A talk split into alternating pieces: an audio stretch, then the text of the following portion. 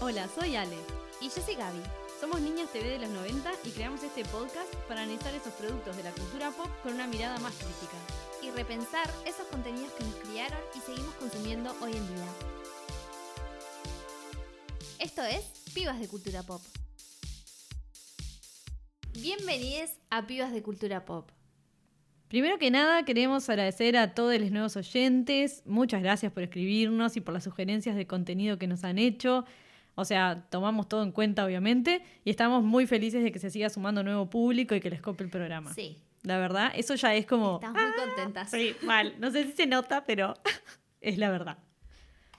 Bueno, eh, el episodio de hoy lo vamos eh, a encarar, digamos, porque en septiembre es, es un mes importante acá en Uruguay, es el mes de la diversidad y se realizan marchas en todo el país. Eh, acá en Montevideo son el último viernes del mes eh, por cuestiones de organización y la vida.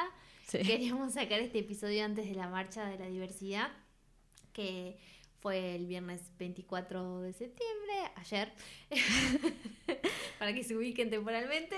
Pero bueno, Este, por temas logísticos y de la vida no, no pudimos, así que nada, igual de todas formas le, le damos su lugarcito a este episodio. Sí. Eh, para contarles un poco de qué se trata, la Marcha de la Diversidad eh, local surgió del colectivo LGBTQI+, em, en 1993 como una manifestación de un movimiento social, una lucha política por los derechos de las personas eh, del colectivo. Está bueno aclarar que en realidad no es una marcha partidaria, sino que es organizada por varios colectivos de- de- disidentes. Empezó como en muchos otros lugares con el nombre de Orgullo Gay, pero de a poco se fueron sumando otros colectivos y se ha convertido en una lucha interseccional por la igualdad y la reivindicación de los derechos de la comunidad. Cada año la marcha tiene un eslogan. El eslogan de este año es Estado ausente, nuestra lucha presente y Marcha Gloria Alves en conmemoración a una activista y referente trans que falleció este año. Por esto es que elegimos hablar en este episodio de una película que cuenta una historia del colectivo LGBTQI, aunque sea de otra región. En este caso estamos hablando de la peli Pride eh, de 2014, dirigida por Matthew Warchus, bueno, está, nuestras pronunciaciones, y escrita por Steven Beresford. Eh, justamente, entre otras cosas que hemos estado investigando, Steven eh, comenta que la historia se ha convertido en una leyenda en la comunidad gay, pero que siempre fue conocida como más por rumores y no la versión oficial. Y muchos se preguntaban si era verdad o no, eh, le- por lo inverosímil de toda la situación Sí, sí, que ya que- se van a estar enterando. Sí, de- yo de hecho cuando la vi yo pensé que estaba viendo una Es una ficción, ficticia. sí, claro. Sí, sí, sí. es de esas cosas que no puedes creer que pasó. en- o sea, Claro, exacto. em, aunque esté ficcionalizada de los hechos reales, pero es como, wow, muy sí, loco. sí, sí, era algo que no me parecía No. posible que sucediera. Parece más de teatro. Sí, eh, con Ale comentábamos que, que nos hubiera gustado también eh, te- que hubieran como más películas de la historia del colectivo eh, acá en Latinoamérica, que no las hay en realidad. Este, pero bueno, creemos que esto está, está interesante. lo Sí, que claro. O sea, eh, hay mucho material de documental o, o, Sí. digo, no ficción en sí, pero eh, ta, hay, hay poca cosa como ficción y esta nos parece que es una que puede, o sea, enganchar a personas que dentro de todo no sepan tanto del Sí, colectivo, ¿no? Como sí. de que atraviesa a, a muchas, muchos colectivos en sí. Sí, y la historia en general. Sí, ¿No? Digo, cre- creo que faltan más películas eh, históricas en ese Sí. sentido, que cuenten cómo, cómo surgió todo. sí, y cómo ha atravesado la lucha en, en pila de planos, digamos, Exacto. ¿no? Eh, bueno, esta es una película que tiene un elenco con muchas caras conocidas, eh, actrices y actores como Bill Nighy, que ya hemos hablado de él, Sí. estaba en About Time y Es ha hecho un montón de películas, ha estado en Harry Potter obviamente, o sea, En Love Actually. es verdad que está, está en Love Actually. Y Melda Staunton, que también Harry Sí. Potter, este, Dolores Umbridge, y es la próxima reina en The Crown. Y sí. Eh, Dominic West, que bueno, amor Magnari. con, amor odio con Dominic West porque hace un personaje de una serie que Sí. tiene nuestros corazones, Amamos. que es The Wire, pero bueno, Está, ese, ese polémico. él polémico es todo. polémico, él es polémico, así que es un buen actor. Es buen Digo, actor. Eso no lo podemos negar. Está. Lo que hace en su vida personal, bueno, Dudoso, pero bueno. sí, aguante de Lily James. Eh, siguiendo, George Mac- Mackay, Sí. y bueno, momento Chan, chan. destacar nuestro querido y amado Andrew Scott, más Aplausos. conocido como el Hot Priest. Así que ta, eh, disfrutamos mucho la peli, como podrán darse cuenta. Sí, eh, obviamente yo vi, yo descubrí esa película porque estaba Andrew Scott. Sí, es que para mí era como, o sea, obviamente Perdón, conozco. pero bueno. Claro, lo- le- o sea, varios actores y actrices, como decíamos, digo, son súper conocidos, pero que, no. Sí, después que indagué sobre la película, Claro, pero entró pero era en como mi que decía, órbita sí. por Andrew Scott. Lo siento, La pero voy a ver. vi una imagen de él en la película y dije, "¿Esta ¿qué película es? Claro, Ay, yo la tenía esta en la lista hacía mil años y como que la iba arrastrando, arrastrando hasta que tal, la vi. Pero bueno. Bueno, les comentamos que la peli está basada en un hecho real que ocurrió en 1984 y para darles más contexto de este año y de, de- de cómo sucedió todo, eh, es en, Inglaterra, en Reino Unido, en realidad. claro, en Reino Unido porque atraviesa más Sí. de un país, que fue cuando el gobierno de Margaret Thatcher estaba cerrando las industrias de carbón, eh, ella apoyada por los conservadores que querían debilitar el poder sindical, que generó miles de manifestaciones y huelgas nacionales en contra de esta acción por parte de los trabajadores, obviamente. Eh, un colectivo británico en ese momento de activistas gays y lesbianas formaron un grupo para juntar plata y apoyar y colaborar con estos trabajadores de las minas que estaban en huelga para que no tuvieran que volver a trabajar ni pasar hambre, obviamente. Ese apoyo que les dieron generó que el Sindicato Nacional de Mineros hiciera una campaña para apoyar los derechos de las personas gay y que la equidad sexual fuera incluida en el programa del Partido de los Trabajadores o, o el Labour Party, como es es el allá. otro, digamos, ¿no? El Como otro el otro, claro, son, Sí, creo que hay más, no sé, pero los dos más grandes son Sí. los conser- conservadores y el Labour Party. exacto. La película en realidad eh, empieza contando la historia de Joe, que llega de Bromley, que es como un pueblito cerca de Londres. Este, él va para Londres en 1984 a participar en su primera marcha del orgullo gay, que es, lo vemos ahí que está como re tímido, Sí, porque claro. bueno, estaba asumiendo un montón de cosas, Es- pobre. sí, claro. Y un aldeano favorito de este club, digamos. Exacto. Y ahí conoce a Steph, eh, a Jonathan, que no pasa desapercibido, y a su pareja Gavin, que bueno, que es todo lo contrario, ¿no? Como Sí. mucho más tímido y como... Sí, como medio Sí, introvertido. Sí. Y así es como llega a la librería Gay is the World, donde trabajan algunos y se juntan en el Soho de Londres, que sigue existiendo Sí. hasta, hasta el día de hoy.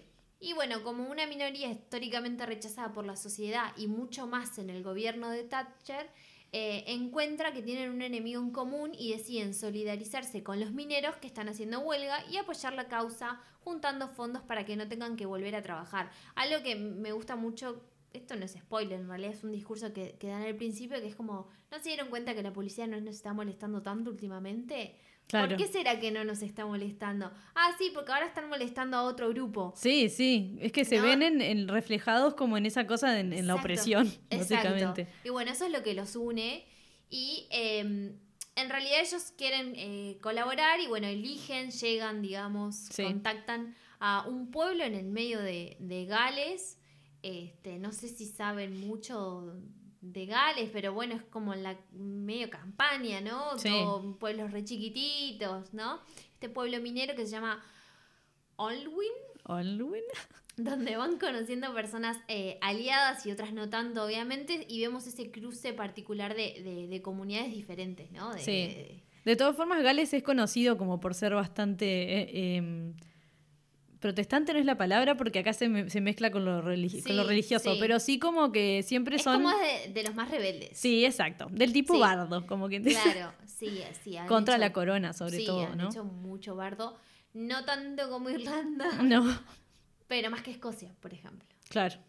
Sí. Ya para tener un trasfondo, digo, de que, de que estamos hablando de, en este momento, en- o sea, ahora es como eh, trabajadores de minas en 1984, digo, pueblos que eran aparte creados eh, Para o sea, eso. para eso, ¿no? Claro, sí, o sea, es- es- todo el mundo laburaba en la mina. con montañas. Claro, y el resto en servicios que eran para el mismo pueblo, o sea, eran pueblos enteros que se estaban quedando sin gente. Sí.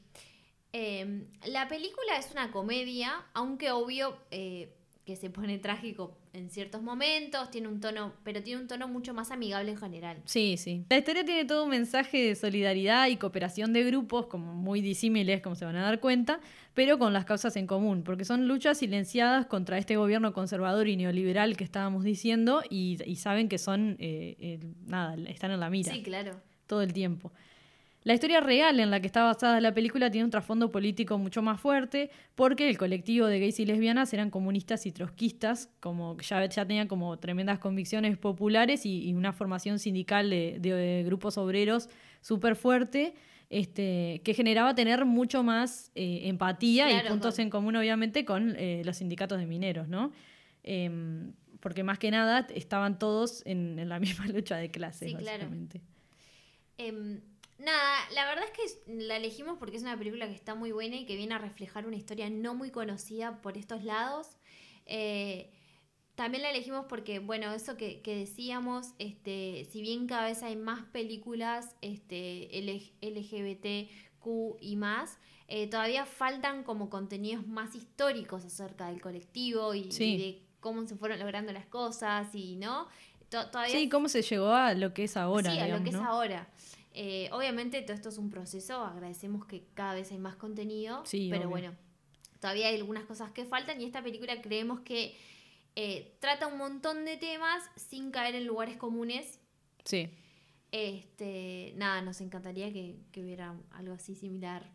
más por estos lados. Claro, y aparte eh, está buenísimo que le den el giro ese de que, bueno, de que la quisieron hacer comedia. Entonces, partimos de la base en que ya le ponen como un género que en, en, un, en una temática que es como súper dramática. Pero que es re fácil de ver. Sí, lo, logran, la logran hacer como, como una peli que, ta, que la mirás así sin parar. Yo, yo la vi un sábado a la noche y súper recomendable plan para un sábado de la noche. Exacto.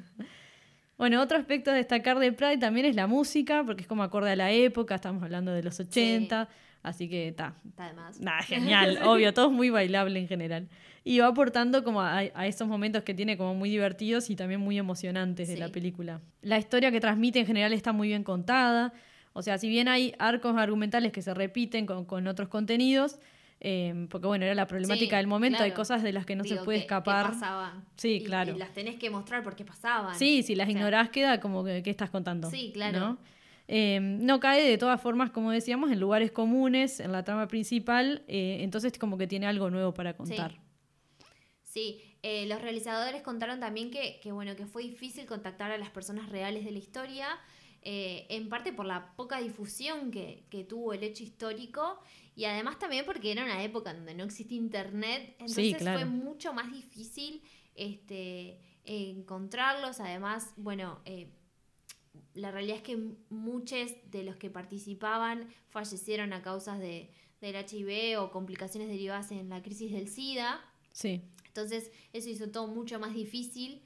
Eh, y ya de por sí era un grupo de gente, o sea, es, un grupo de gente súper antisistema y qué sé yo, que me imagino que no tienen tipo un Facebook así como tan... No, de hecho creo que... una de las primeras pistas que lo llevó a encontrarlo fue un documental que habían hecho los mineros. Claro. Y a raíz de ahí fue como viendo y buscando, pero también era como un documental muy casero, entonces era como todo mucho más sí, difícil. claro. O sea, fue tremendo trabajo poder eh, eh, encontrarlos y poder escuchar, ¿no? Como, como su versión de, los hechos para poder armar la película. Pero nada, la verdad es que creemos que, que salió re bien. Sí, sí, completamente. Otra problemática que existe con la representación LGBTQ y más en el cine y en la tele también es que no siempre es la correcta, ¿no? Y ya, esto ya lo hemos hablado pila de veces. Eh, que hablamos de esto, de que la representación es importante y que cada vez que se involucren más personas del colectivo, tanto en el proceso de producción como... como a, escribir, todo. Claro, sí, sí. Desde el vamos. Claro, que, se, que lo cuenten las historias las personas que lo viven, básicamente. Pero antes, las producciones de antes no eran así, así que eh, ocasionaba esto, que las representaciones fueran con tintes negativos y muy estereotipadas y muy, eso, contadas por las personas que no lo viven. O que... Sí, sí, personas que querían incluir algo diverso a sus productos, claro. pero o como, como una herramienta de la historia, pero no como lo principal. Eh, hoy por hoy sigue sucediendo en algunos casos, pero ya hay varios productos recomendables que, porque hicieron las cosas bien. Eh, algunos de los cuales digo ya hemos hablado, eh, entre esos, bueno, la veneno, no sé, eh, Euforia, lo hace. Valeria muy orgánica. Sí, Eh, bueno, Pose. Bueno, hay un montón. sí, tenemos pila. Por, por suerte, ahora hay unos cuantos. Sí, Pero bueno, antes no era así. no, ni ahí. Incluso cosas icónicas de, para el colectivo, en realidad si las analizas no están tan bien tampoco. No, no, Obviamente las entendés en su época y son icónicas y marcan un montón. claro. Pero bueno, por suerte se está avanzando bastante en eso. Sí, sí. Nada, es la, la mismo de siempre, digo, de eso, de quién, quién está contando la historia, Sí, que es lo que siempre decimos. Bueno, en ese sentido, Pride hace una buena representación de la época. Eh, nosotros queremos que, que logra captar la autenticidad de los personajes y hablar de una minoría muy discriminada desde siempre y, y más en esa época, ¿no? Es como que logra captar eh, todos los conflictos del momento que atravesaba la comunidad LGBTQI incluso las discusiones que, que surgían dentro del mismo colectivo y se representan de una manera orgánica, cómo se van convirtiendo eh, en su propia familia, ¿no? Como Sí. eso que ya hemos hablado, sobre todo en el capítulo de la veneno, de eh, esa familia que uno elige Sí, y cómo es tan importante para el colectivo, lo ha sido desde siempre y te lo muestran y, y está re bien presentado, no es como ese momento forzado que se ve a veces en las películas para querer dar un mensaje y que es un horror. Este, no. No, sino Es en- algo que- es esa cosa de, de quererse en las diferencias Sí. también y de, ta, y de, de saber que está, o sea, que en el fondo y todo lo más importante es estar Sí. juntos en ese caso y, ta, y, y luchar por los derechos de todos. Sí, sí, se muestra como muy natural la película. Sí. Eh, co- como tremenda química, ¿no? Sí. Todo el mundo. Se entiende que por la época, los 80 en la película, no hacía tanto tiempo de los disturbios de Stonewall en el 69 en Nueva York, donde ya de por sí había conflicto dentro del colectivo, no solo entre gays y lesbianas, sino rechazo a las personas trans. Eh, algo que no se ve en Pride y tampoco se ve tanto en general es la representación justamente de la B y de la T en, el, en las siglas Sí. del, de... Ah, en las siglas del colectivo. Eh, ya que, por ejemplo, la bisexualidad sigue siendo un gran debe en el cine y en la TV. Sí, incluso hoy Sí, hoy en día también. es un debe. Eh, últimamente han aparecido algunos personajes interesantes. Habíamos nombrado a, A Rosa. a Rosa. Sí, Sí. claro. Sí, Ah, creo que es un personaje que está re bueno porque ella lo dice abiertamente. Y, y Sí. es como. Y todo lo que eso le genera a ella Sí. dentro de su grupo de trabajo, con su familia, todo. Em, Estamos hablando de Brooklyn Nine-Nine. Ay, por- sí. Porque no aclaramos, nosotros Sí, asumimos.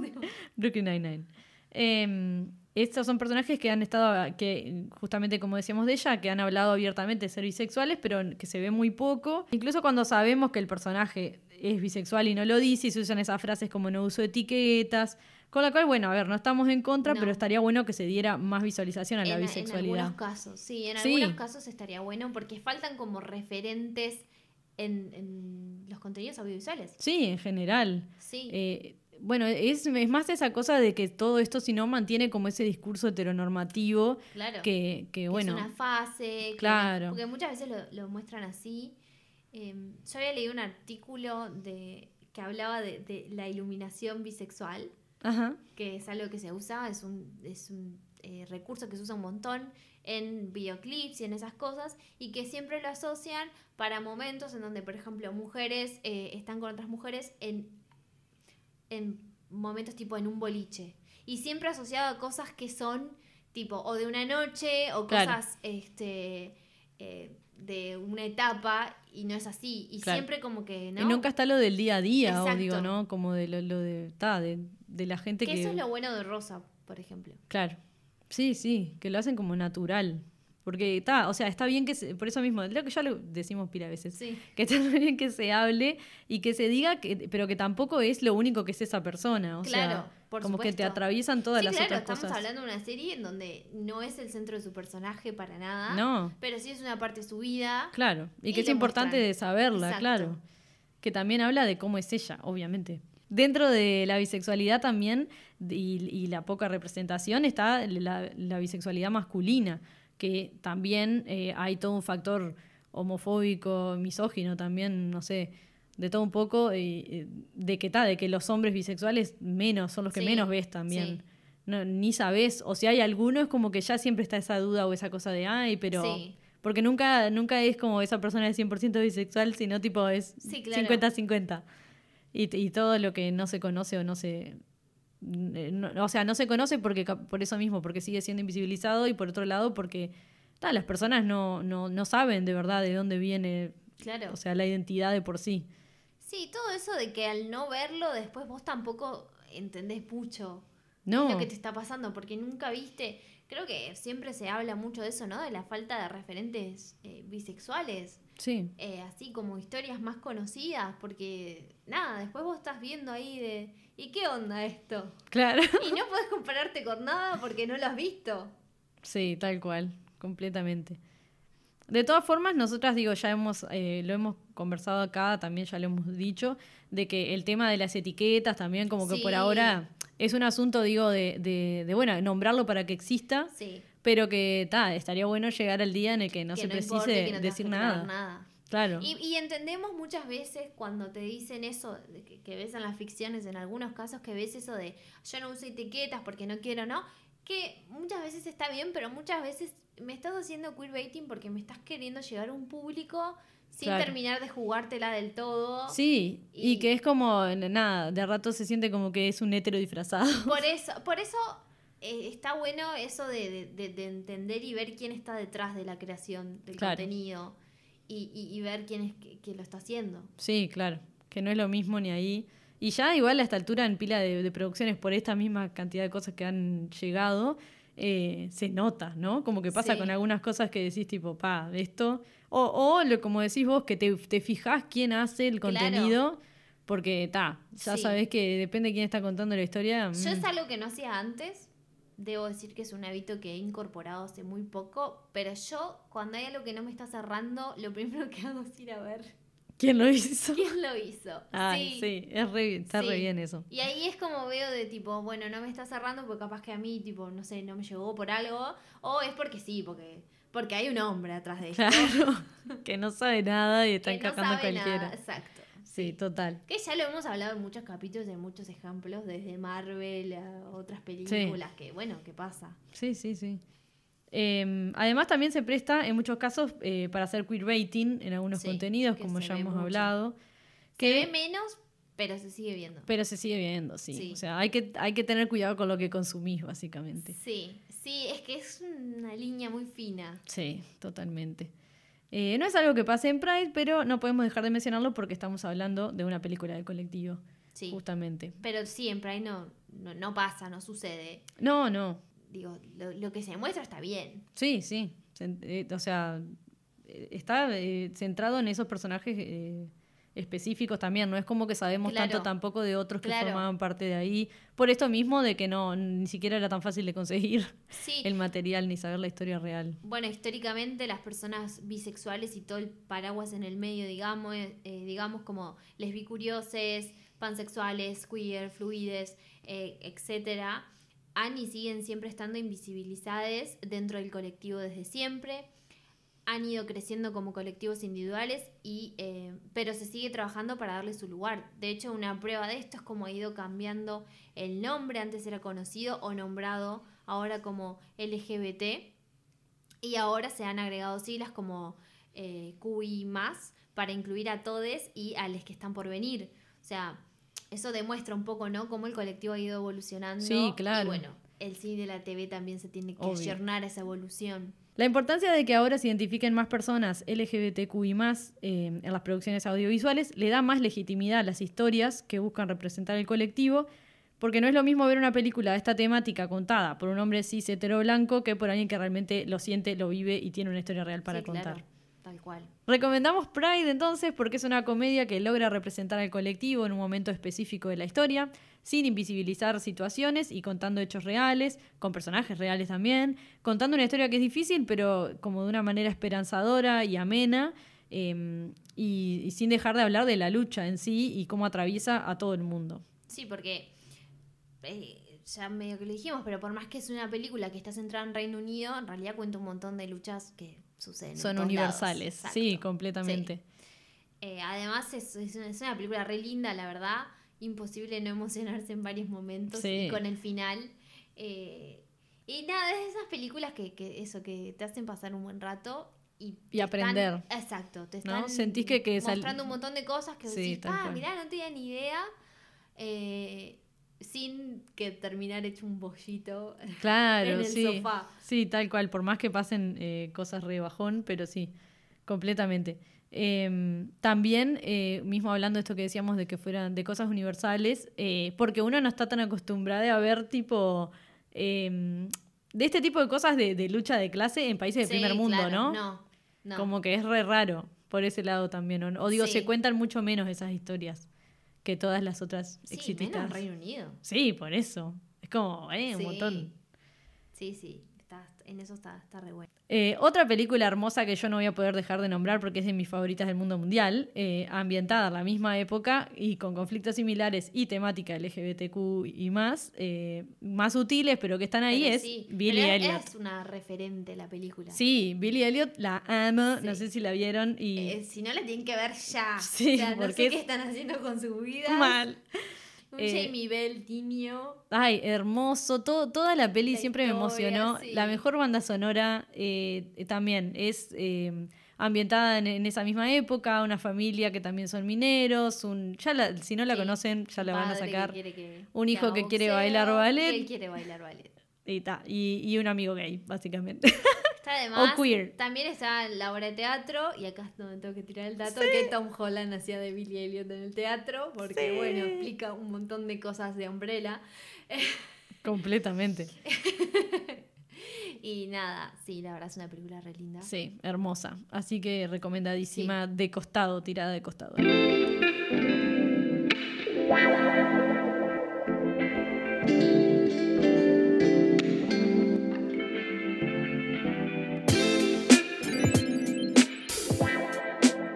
En las recomendaciones de hoy tenemos puros documentales. Sí.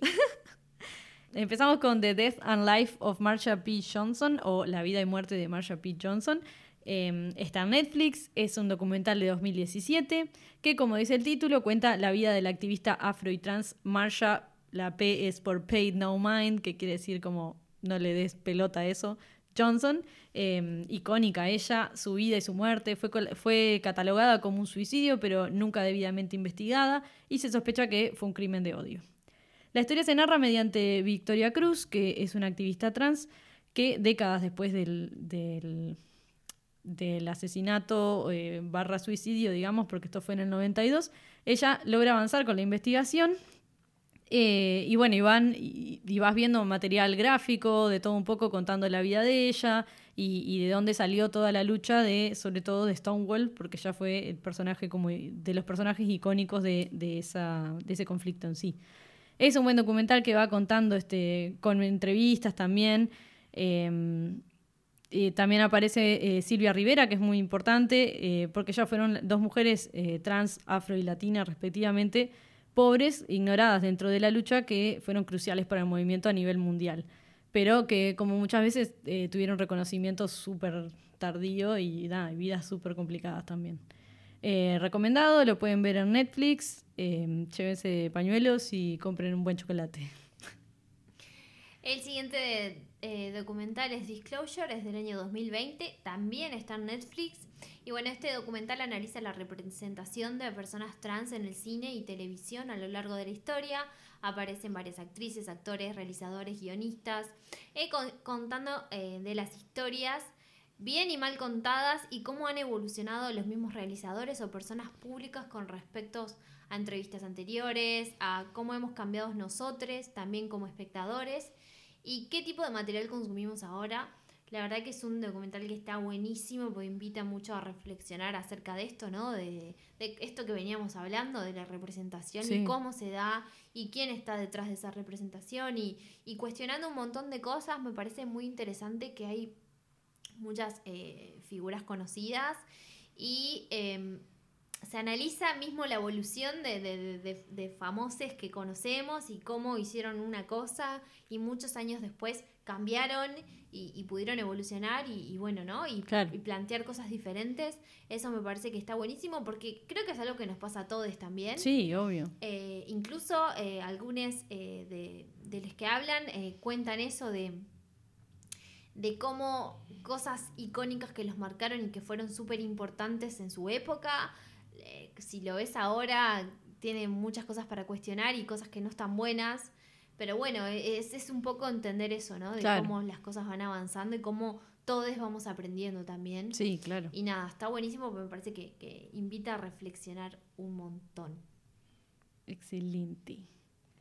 El siguiente documental es Paris is Burning de 1990, un documental icónico y de culto y eh, nada, como un must para el, colectivo LGBTQI más en general, eh, que va contando la escena ball y del drag en los 80 en Nueva York. eh, los personajes reales van contando sus historias, todo ese trasfondo pobre y marginal en, en Harlem, el crearse su propio hogar y familia elegida en este espacio donde se podían expresar, obviamente presente la crisis del HIV eh, y el SIDA y todo lo que ha influenciado este movimiento en general al- a la cultura pop y de donde salió originalmente el material para todas las otras producciones en las que ta, Madonna. han sacado de esto, claro, Madonna, por supuesto. RuPaul Drag Race, tipo, Oh, o sea, todo viene de, de acá. Bueno, Pose, que ya la recomendamos en, en otro capítulo, también. Sí, claro. es- sale de acá. Cuentan toda esta Tiene historia. muchas cosas similares. De hecho, personajes que se ven en el documental también están en la serie. Sí. Eh, y, y está buenísimo verlo también porque ta, es, es un documental como súper crudo, pero que, que nada, que cuenta algo que viene de, de un lugar eso, como de, de gente rechazada, sola, mucha o abandonada, con historias tristes en general, y cómo encuentran el refugio en, en eso, en bailar, en, en, en estar, en generar esta familia, en hacer eh, arte, porque es eso, ¿no? Y per- performance. Eh, bueno, recomendamos el documental para que conozcan la, la historia de las personas reales, que muchos ya no están, pero que justamente eso, siempre fueron discriminadas y rechazadas, eh, y para como a través de este documental por lo menos darles ese reconocimiento que nunca les dieron.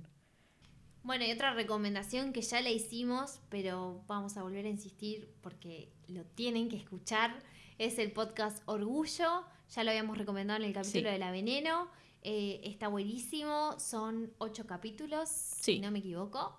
Eh, Que van contando eh, un montón de cosas sobre el Sí. colectivo que, que sepan o no sepan, tienen que escucharlo Sí. porque Está no tiene desperdicio, es hermoso. Eh, y nada, está súper, nada, súper bien guionado, todo Está te lo deja bien. claro y, y- es muy claro y muy informativo. sí, Así que nada, yo, si es por mí, lo recomiendo a todo el mundo. Sí. vayan Nada que, claro, Orgullo. otra vez. Escuchen Orgullo por Valeria Vegas. Les recordamos que las recomendaciones de hoy eh, son eh, The Death and Life of Marsha P. Johnson, que la pueden ver en Netflix, el documental.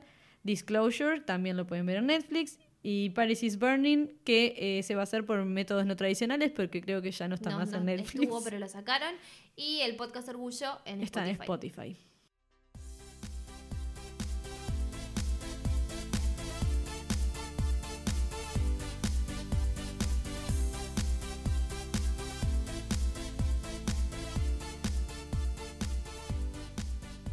Bueno, en el Falopa Pop de hoy tenemos dos eventos que sucedieron en estas semanas mientras no grabamos.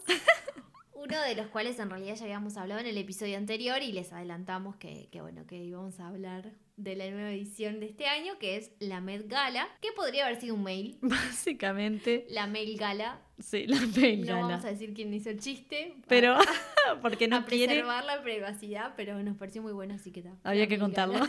Vamos a hablar de los looks que nos gustaron de la Met Gala de este año, que bueno, como ya comentamos, medio... Meh.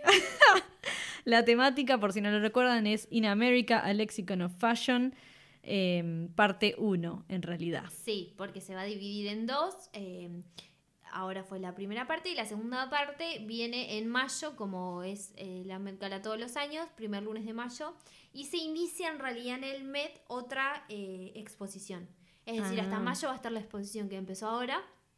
Y después ahí empieza otra exposición más. Claro. Esperamos que se esfuercen un poco más para la próxima. Claro. Porque pueden y deben mejorar.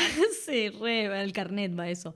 Eh, lo que sí, para recordarles eh, que la temática en sí es como eh, sobre cosas en, Estados. Unidos. Todo claro. lo que puede ser Estados muy, Unidos. O sea, muy historia y cultura pop eh, sí, yankee. cómo la moda influyó en la cultura estadounidense. Lo cual es, un decir, tema tipo, enorme, claro, como todo, perdón, pero todo, todo. aplica y creo que ese fue el principal problema. Claro, generó como interpretaciones varias, lo cual tenemos desde Kim Kardashian como un dementor hasta Barbie Ferrera como una Diosa. diosa de los años 20 eh, bañada en perlas. Sí. Nada, fue todo muy raro. Eh, la verdad es que se, guia- se guiaron más para homenajear a figuras históricas e íconos de la cultura pop eh, que, por ejemplo, usar eh, diseñadores nacionales, porque la realidad es que el- esto no está chequeado, pero está, Sí. está chequeado por mí. El 80% de los que fueron usaron diseñadores europeos, Sí. que nosotras ya lo habíamos adelantado en el capítulo anterior. Así que no digan que no sabemos nada. Claro. ¿Qué dijimos? ¿No? La mayoría son europeos. ¿Qué van a hacer? Y bueno, pero incluso algunos diseñadores que están buenos, que podrían haber usado, no los usaron. No, no. Ni ahí. Digo, Fue como. Kim Kardashian estaba toda de negro por Valenciaga. O sea, Sí, sí, sí. ¿qué?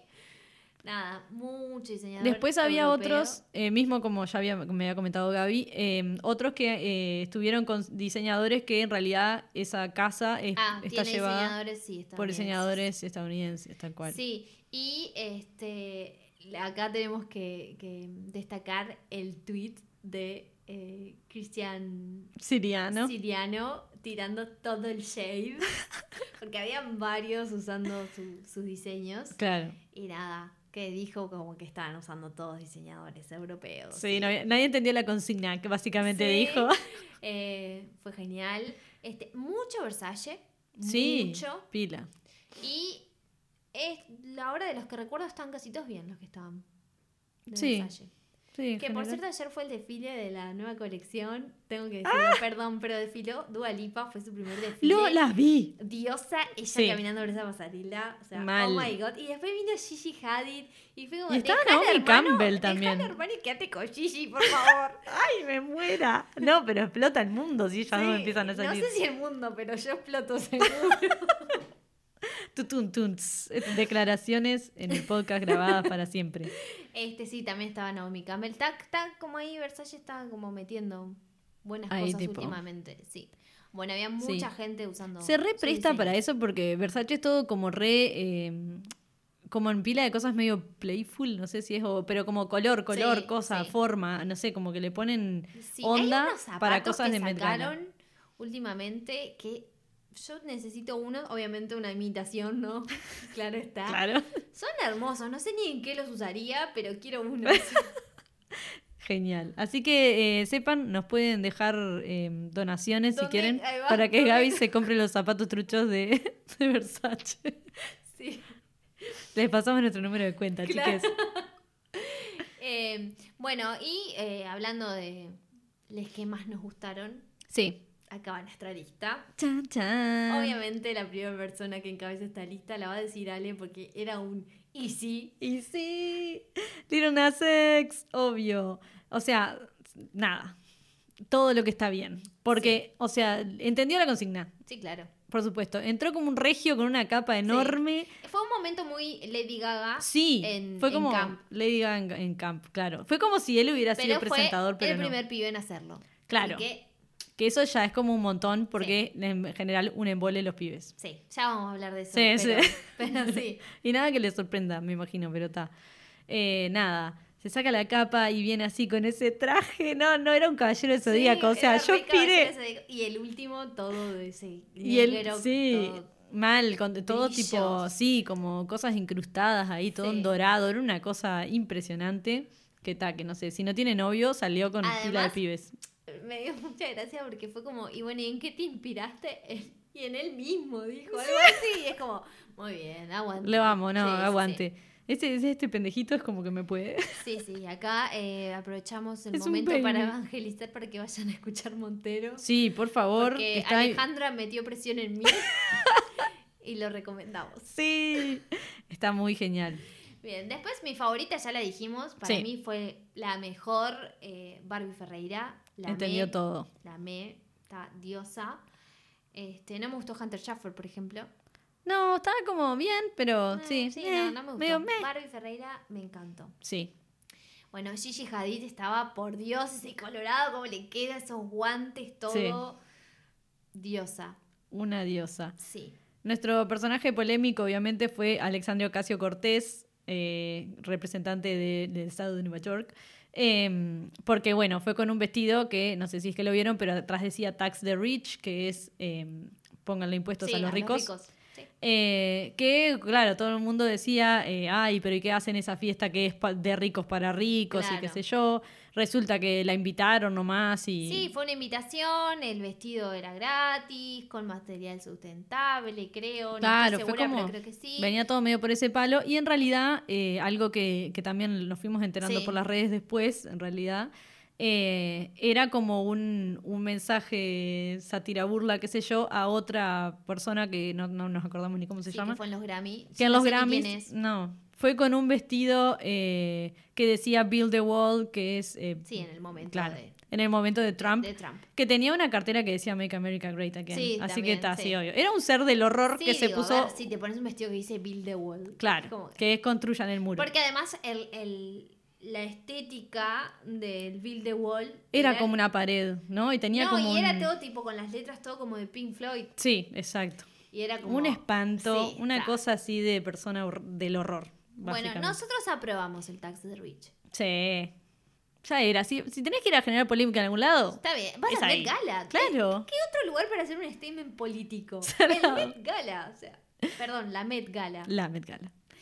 Eh, bueno, después esto con dolor, con dolor me cuesta decirlo, pero está muy bien vestida, la verdad me encantó, muy lindo, es Kendall Jenner. Sí. No me gusta decir cosas positivas de Kendall Jenner, pero bueno, estaba re linda. Siempre me acuerdo del, del meme que ponen del comentario ese de YouTube que dice Go girl, give us nothing. Tipo, y le ponen siempre a Kendall Jenner porque pa, Ay, sí. qué cara de nada, Ay, amiga. sí, ay, Siempre. para mí está todo mal lo que hace Kendall Jenner. Pero es bueno, como está. Siempre haciendo comentarios que cerrá el pico, es como... ta. Este homenaje indirecto a, a uno de sus tantos Sí. atuendos de Britney en Toxic, Sí. la, la queremos. Bien. Igual fue un homenaje a Brie Hepburn, pero... Ah, pero está, pero para mí todo es Britney, sorry. Que de hecho ¿Y qué más América que Britney? Vi- No sé. vi muchos memes tipo, tipo, ni se te ocurre meterte con Audrey Hepburn, tipo, no, porque, porque Sí, la aman Audrey Hepburn. y no y no la quieren mucho a Kendall. No, y Entonces sí. está tipo todo el shade, pero bueno, la Pero le que quedó muy re bien, estaba estaba muy bien, y sí. acá somos objetivas. Sí, a veces. Pero está. Bueno, nuestra próxima, eh, también un, un tremendo look, eh, Olivia Rodrigo. Sí, que, perdón, me pasa un poco con, Lil- eh, con Little Nas X, que es tipo, es una bebé, ¿no? Sí, O sea, más todavía. ¿Más bebé? eh, tiene está. 16 años. 17, ponele. que que tenía cumplió 17. 20 como mucho. No, no, no, no. Es menor de edad. Es una bebé, es una Ah, bebita. no, no, para. Igual a esto lo vamos a tener que chequear, porque creo que los menores de edad no pueden ir al Met Gala. A la Met Los Gala. menores de la- Estamos chequeando en este momento si Olivia Rodrigo Pero tiene edad para ir al Met Gala. Sí, pero A la Met Gala, capaz sorry. que creció y yo me... Pero es muy chiquita. Es del 2003. O sea que Ta, tiene... no, tiene más. Tiene 21, más. dos. Tiene más. Las cuentas, Pa. bueno, matemática reprobamos. Pero esto es, falopa pop, no matemática. Sí, en el Ale 2000 está contando. Con los dedos, como siempre. Sí, en el 2023. No, va a tener el 2023, va a tener 20. 20, pará, pero estamos en el Y 21, o 21. sea que. Sí, está sí, 18. igual es menor, claro, eso voy para, para Estados Unidos, ¿o no? Sí, pero viste que tienen tipo... Menor para tomar y menor para otras sí, cosas. Son y no boludo porque para unas cosas son mayores y para otras son menores. Sí, sí, es como que. Está. Nada. Bueno, es una niña. Es una niña que estaba vestida como medio como, no, no sé si decir como una señora porque... No, no, no. No, Eh, era, un más- look de persona más grande Sí. para mí, pero le quedaba regio. Pero tirando juvenil. Sí, sí. Estaba sí. diosa. Yo, Estaba muy si diosa. pudiera, voy así una plop. Aparte... re... Gaby cayendo. Y yo de Jean al lado ahí. Pero sí, re, re. Eh, sí, te re veo. Bien, sí. Me no, encanta. no voy a ir así a una plop igual, pero bueno, está. Está, pero plumas, muy lo que se está usando ahora, también Sí, así, como encaje. jugar con textura, Sí. coso. Sí, re.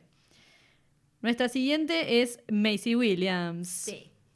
Nada. Macy tiene nuestros corazones. Sí, ya de hace años. Forever. Sí, eh, nada. Siempre muy fan, somos muy fans de Macy Williams y Sophie Turner. Ay, re. Y bueno, Macy Williams que fue con un vesti- eh, toda vestida con ropa sustentable. Sí, un, que- sí, era como una cosa más performática también, eh, a nivel de maquillaje, vestuario, todo, ¿no? Era como una cosa... Sí. Parecía una figura del Met Gala, básicamente. Después, Del museo. eh, uno de los pocos hombres a destacar Sí. Eh, además de, bueno, ya lo dijimos, a Lil Nas X. Este, Dan Levy. Dan que Levy. fue con algo medio raro. Que te puede gustar o no te puede gustar, pero entendió la temática y lo hizo bien. Claro. Así que por eso está en nuestra lista. No fue con un traje negro. No, exacto, le puso todo el color y se vistió con, em, con un traje, digamos, que te estaba representando a un pintor de la- del colectivo también, eh, súper conocido, como de arte pop y qué sé yo, como que está. Fue muy estadounidense. Todo, sí, exacto, Así ¿qué es lo que tenía que ser? Exacto. Así que sumamente eh, aprobado. Exacto. Eh, la que sigue es Billie Eilish, la pequeña niña. Está lleno de bebés en Sí. este Met Gala. Es el Met Baby Gala. Bueno, Billie Eilish, que era una de las eh, coanfitrionas, como ya lo habíamos dicho antes, y que fue homenajeando a Marilyn Monroe. Sí, súper. A ver, súper clásico, en un vestido con, con corset, Princesa. con tipo tul, claro, un color como medio du- durazno, así, sí. tipo. Sí, eh, Oscar de la Renta era, ¿no? Oscar de la Renta, detalle, le dijo Oscar de la Renta, eh, me vestís si dejas de trabajar con pieles y bueno. Ah, bueno, a Oscar de la Renta no se lo dijo porque se murió, pero se lo dijo a la persona que está a cargo. Sí, sí, sí, sí. Al Oscar Oscar de la Renta Estudio. Exacto. Y bueno, y aceptaron. Así que... Bueno, está. Sí, Sí, positivo. bien. A mí me gustó, la verdad, porque no es algo que, que usaría, creo, Billie Eilish. No, nunca la había visto así, Entonces seguro. me parece que, que estuvo bueno porque cumplió con la consigna. Y para mí algo de lo interesante del Met Gala es que hagan cosas diferentes y que experimenten, porque Mm. es el lugar que tenés para hacerlo. Exacto, es que eso es lo que me quema cuando ves a alguien que no. A mí Billie Eilish como que no me copó tanto, pero sí estoy de acuerdo con que nada que ver a lo que siempre Claro. hace. Eh, nada, como que se la jugó. Eso Sí. me pareció recopado. Está el comentario de que capaz que, claro, la hizo muy mayor el, el pelo, ¿no? Como que Sí, ya le- la- le todo el mucha outfit. edad. Pero, no sé, a mí me gustó. Le Ya estaba haciendo un homenaje a Marilyn Monroe. Claro, Yo lo sé. logró. Sí, yo, para mí, eh, Billy aprobó. No puedo decir lo mismo del otro confitrión que aprobó a medias, que me parte el corazón, porque para mí él siempre está bien. Él es, él es hermoso y todo lo que está bien. Y no me gustó, la verdad, mucho este Timmy. Si no. No. saben quién es, yo le digo Timmy, Ay, que somos cercanos, Sí, sí. pero Otro bebé, no tan bebé igual. Ahí Más va. toddler él. igual, sí, no, tiene la misma edad que Lil Nas X. 25. No, mentira. No, eh, Lil Nas X tiene 20. Ah, ay, no, qué horror. Sí, No, bueno, no, ta, tiene 25, Ahí va. Timothy Chalamet. es más grande. Timothy Chalamet, el otro confitrión. Está como en jardinera. Vos ponele. empezás a ver la foto y decías, bien. Sí. Y después una cosa rara. Fue qué onda el jogging. Ta, ya los deben haber visto, tenía tipo un traje arriba como blanco, eh, como ¿Con azul? Sí, como Con un estructurado. cuellito, sí. está copado. Y después un jogging y unos Converse. que los Converse no me molestaron, me, molestó la babucha esa. Sí, claro, era como, pa, ¿qué está? No sé, como que no estaba muy seguro Sí. qué, qué es lo que, a dónde Pero iba. bueno, igual unos videos hicieron, porque viste que hicieron como videos re, yo te pasé Tipo el de 360, Timothy- sí, eso te mandé sí. Chalamet cuando lo picas y caigo así muerta. Este, que por cierto, Timothy Chalamet entró al Met y eh, salió a saludar a todos los fans, que es algo que no, no hacen y que en realidad no sé si pueden hacer tampoco. Ah, Pero él fue y lo hizo y saludó a toda la gente ahí. Este pequeño niño de Nueva York. locas.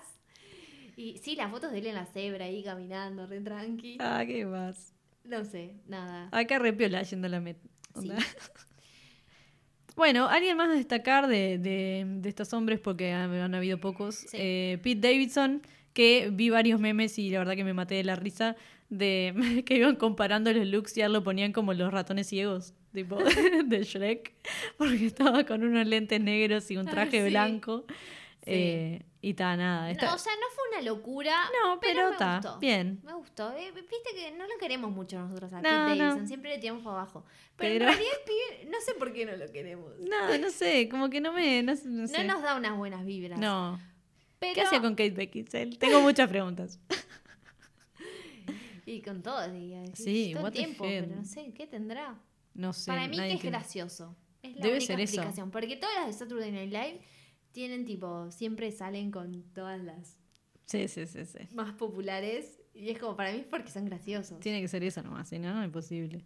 Este, bueno, después eh, otra persona que nos encantó como estaba, y nosotras somos fan de esta persona, es Micaela Coel, eh, Sí. que quizás no la conocen mucho, que Micaela Coel es la creadora, o sea, escritora, directora y protagonista de I May Destroy You, que ya la recomendamos.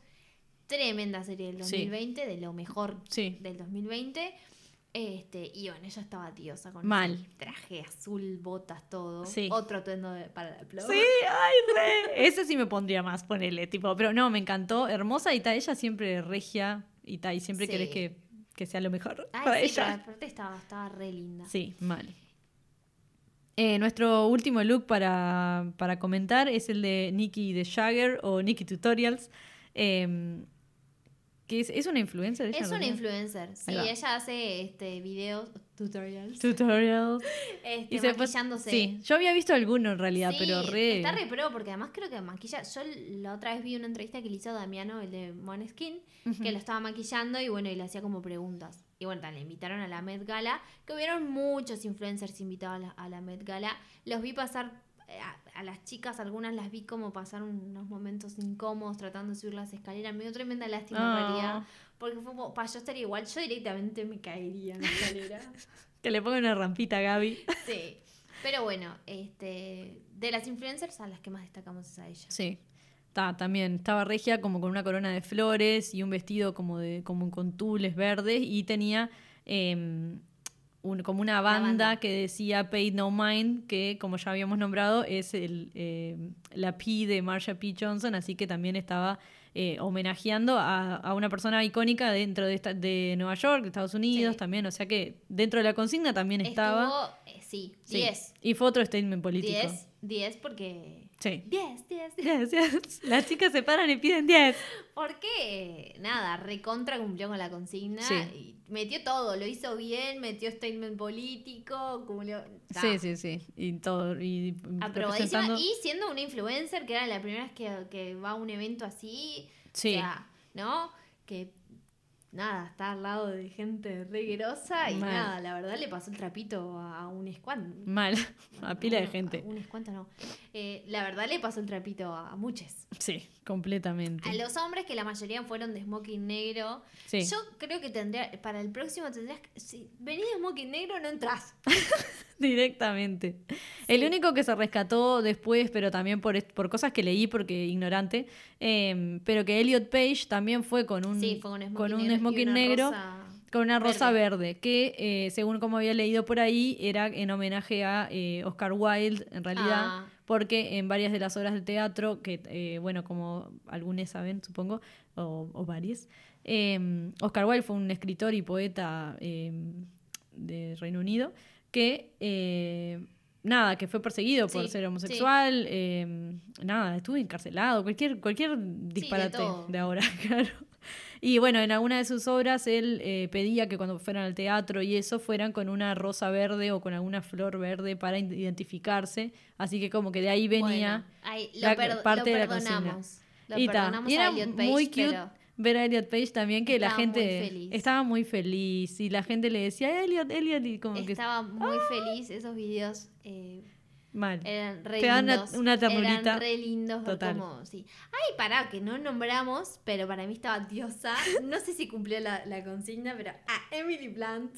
Ay, sí, estaba hermosa, Nuestra mal, diosa de ella también. que siempre hay que nombrar. Ta. Sí, y ahí sí no estamos siendo objetivos. No.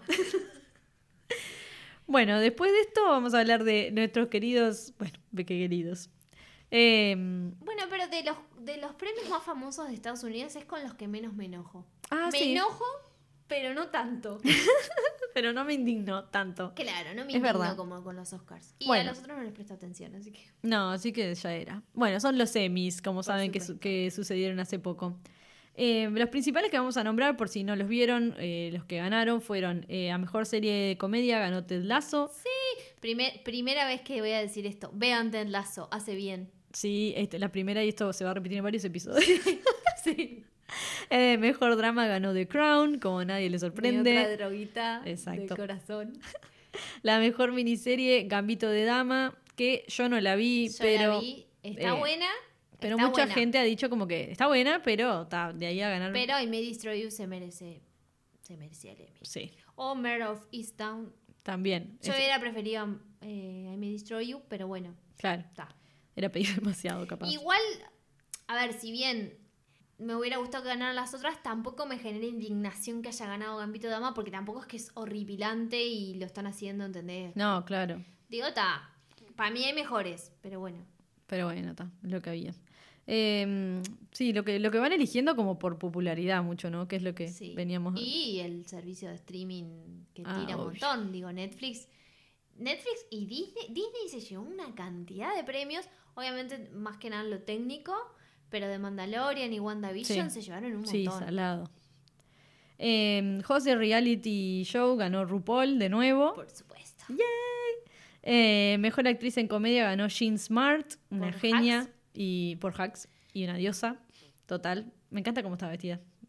Eh, mejor actriz en drama ganó Olivia Colman, Sí. otra vez de pie. Sí, que no sé si lo recuerdan, pero cuando estuvimos hablando de Pose, MJ Rodríguez estaba nominada y nosotros dijimos que la única posibilidad de que no ganara ella era que ganara Olivia Colman y íbamos a estar felices y no iba a haber bardo de nuestro lado. Así que da, Bueno, está, bien. Sí, Olivia Colman, o sea, ¿cómo no le vas sí. a dar un Emmy? Es muy difícil competir cualquier, cualquier otra con Olivia Colman en general. Sí, yo estoy muy feliz con el premio de, de- de Olivia Colman. Una genia. Eh, mejor actor de comedia ganó Jason Sudeikis por Sí. eh, Ted Lasso. Sí, merecido. Merecido, Jason Sudeikis. Sí, él. Pobre, Ay, necesitaba un mimo. Ay. No, Él nada. quiso ir de Chris Evans y Sí. todo, tipo, a ver si. Ay, paren de compararlo con Chris Evans, que lo dejan por Harry Styles. Pobre hombre. Déjenlo disfrutar de este momento que está teniendo con su serie, que está muy buena, que la hizo él. O sea, es una creación de él, Mm. así que nada, déjenlo ser feliz al pobre Jason Sudeikis. Ah, Bueno, mejor actor en drama ganó Josh Connor en, en The Crown que también. hace Charles. Hace Algo Charles. de decir de George O- O'Connor que me gusta mucho es cómo se viste. Ay, sí. Se viste eh, también, siempre tiene looks, nunca va por el smoking clásico. No. eh, siempre tiene como looks raros, trajes que capaz que sí son negros, pero tienen unos cortes medios raros, con Sí, cuellos tipo sí, que sí, sí, juega un se la juega con ahí. eso. Y que yo busqué, y uno de sus estilistas, no sé bien cómo es, pero es Harry Lambert, que es el estilista de Harry Styles. Ah, ya. Con razón. Así que eh, medio que cierra, me gusta, sí. Aprobado por. Gaby. Por supuesto. Siempre hace de, de papeles de nada, estúpido, pero bueno, Bueno, el- por ese lado, tipo la regla. sí. Mejor actor en serie corta ganó Ewan McGregor por Halston. Y eh, mejor actriz en serie corta ganó Kate Winslet por Mare of Easttown. Qué sorpresa, Sí. nadie lo veía Sí, venir. sí, sí. Estoy tan sorpresa como todos ustedes. Eh, bueno, los actores de reparto también ganó nuestro querido Tobias Menzies. eh, Ay, sí. En The Crown también, que hace de. Ay. eh, De- murió, de ya me Philip. de Philip. Bueno, ganó Gillian Anderson, Sí. que no me gusta su personaje, la verdad, no sé, no me parece que haya hecho bien a Margaret Thatcher, pero siempre a favor de que le den premios a, a Sí. ella. Así claro que sí. da, para, no me molesta. Y más mujeres más grandes que suelen tener problemas para conseguir papeles y todas esas cosas. Es como, sí, ta, denle todos los premios. Sí, denle el premio, no me voy a enojar. Y Claro. bueno, y los premios de comedia de reparto son mis dos personajes favoritos de Ted Lasso, así que estoy muy feliz Yeah. con eh, Hannah. Bueno, ya buscamos el, el apellido y me lo volví a olvidar. Pero es la monja de, La monja de Shame, de Shame, Shame, Shame. sí, y está en Sex Education también, es una de las madres de. Ay, de, sí, de, de este, del chiquilín que nada. Y me olvidé el nombre. Sí, sí, no, pero aparte terminé la tercera temporada hace unos días y ya me olvidé del nombre. Ay, qué horror. Bueno, saben quién. Sí, ese, ese personaje. Sí. Bueno, al final reconocieron a, eh, a Micaela Cole. Que sí. Que bueno, como decíamos, es eh, la escritora, directora y protagonista de Me Destroy You. No, la, no ganó el de mejor actriz. Entiendo, era bastante obvio que se le iba a sacar Kate Winslet. Porque hace- se vale la mierda Kate Winslet en Mare of Easttown. Creo que es lo más a destacar de la serie. Es, es, es ella, en Claro. realidad. Eh, pero bueno, sí la reconocieron en, en- en el guion. Y ta, nada, al fin. Sí. Al fin le dan la- el reconocimiento porque en los otros premios de Estados Unidos no había sido reconocida, ni siquiera si- había sido nominada. Ah, no. Eh, obviamente los BAFTA sí los había ganado, este, pero bueno, los BAFTA como ya lo hemos comentado son ingleses. Sí. Ella es inglesa, es una producción inglesa, entonces tiene como más sentido. En, en Estados Unidos nada, había Suerte en sido, pila. sí, una vergüenza porque habían nominado a Emily Paris y no la habían nominado a ella.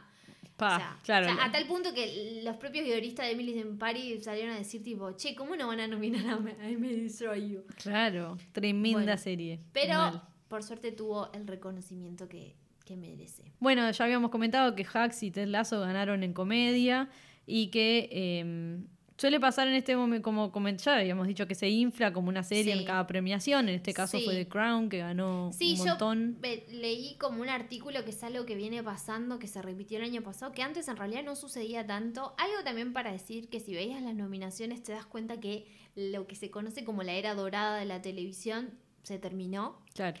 Eh, nada, en 2013, que es el año que recuerdo yo ahora, tenías a Breaking Bad, Game of Thrones, Mad Men, The Americans y House of Cards nominados a Mejor Series Dramáticas. Ah, Y es como, era hermoso. Yo, Claro. yo estaba en un éxtasis Sí, en ese sí, sí. momento porque a mí me gusta el drama. hashtag, Entonces- a mí me gusta el drama. Sí. Y era hermoso y ahora veías las nominaciones y realmente The Crown era para mí eh, eh, la mejor porque te guste o no te guste la temática, es una buena serie Está bien de contada, ficción claro, ya dramática. está. bien actuada, está bien escrita. Sí, ¿no? ¿con qué le discutís? Claro, o sea, es una buena serie de Sí, drama. sí, sí. Entonces, ta, se lo merecía, pero te das cuenta que, eh, digo, estaba de Mandalorian. A ver, a mí me encanta de Mandalorian. Pero sí, no, es difícil que, que Pero juegue. falta para un, para, ¿no? Sí, el- ya desde por sí el- la ciencia ficción tiene sus propios premios y cosas Sí. porque porque está dentro de lo que es Emmys o cosas así no gana demasiado. Sí, ganó, igual ganó algunas cosas artísticas. Pero bueno, lo que pasa es que ahora sí, le dan todos los premios a una misma serie. The Crown ganó todos los premios. Mejor actriz, mejor actor, mejor actriz de reparto, mejor actor de reparto, mejor serie.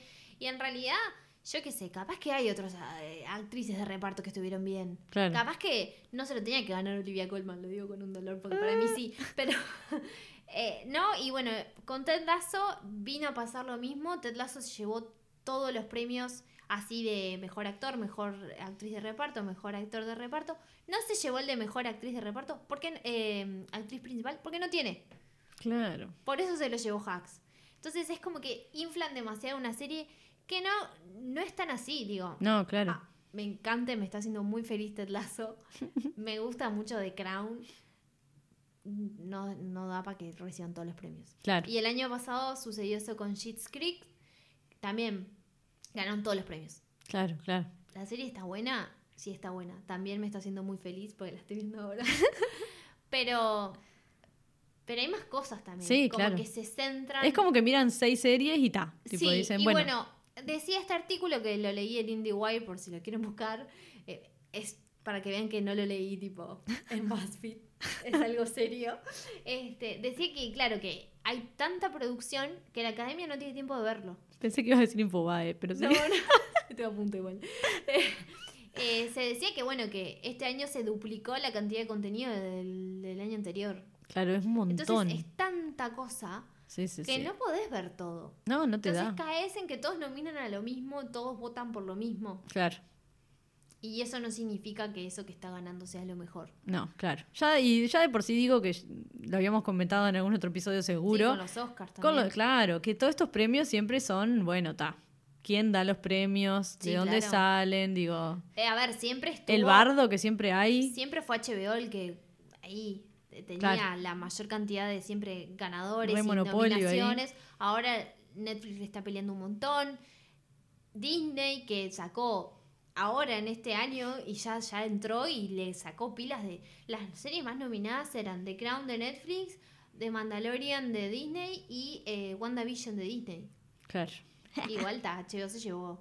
Se llevó la de I May Destroy You, Mare of Easttown. Ah, ganó y, eh, Evan Peters también. Ah, es verdad. Sí. Sí. ¡Qué Winslet! Fucking Fucking Kate Winslet. Re. Bueno, recuerden que nos pueden seguir en Instagram como Pibas de Cultura Pop, también en Spotify para escuchar el nuevo episodio. Y nada, esperemos que les haya gustado y que lo sigan compartiendo por ahí y que disfruten de Y nuestras... que todo lo que nos quieran sugerir para ver, Ay, nos pueden escribir por Siempre. Instagram. Estamos para esa. Yay. Bye. Chao.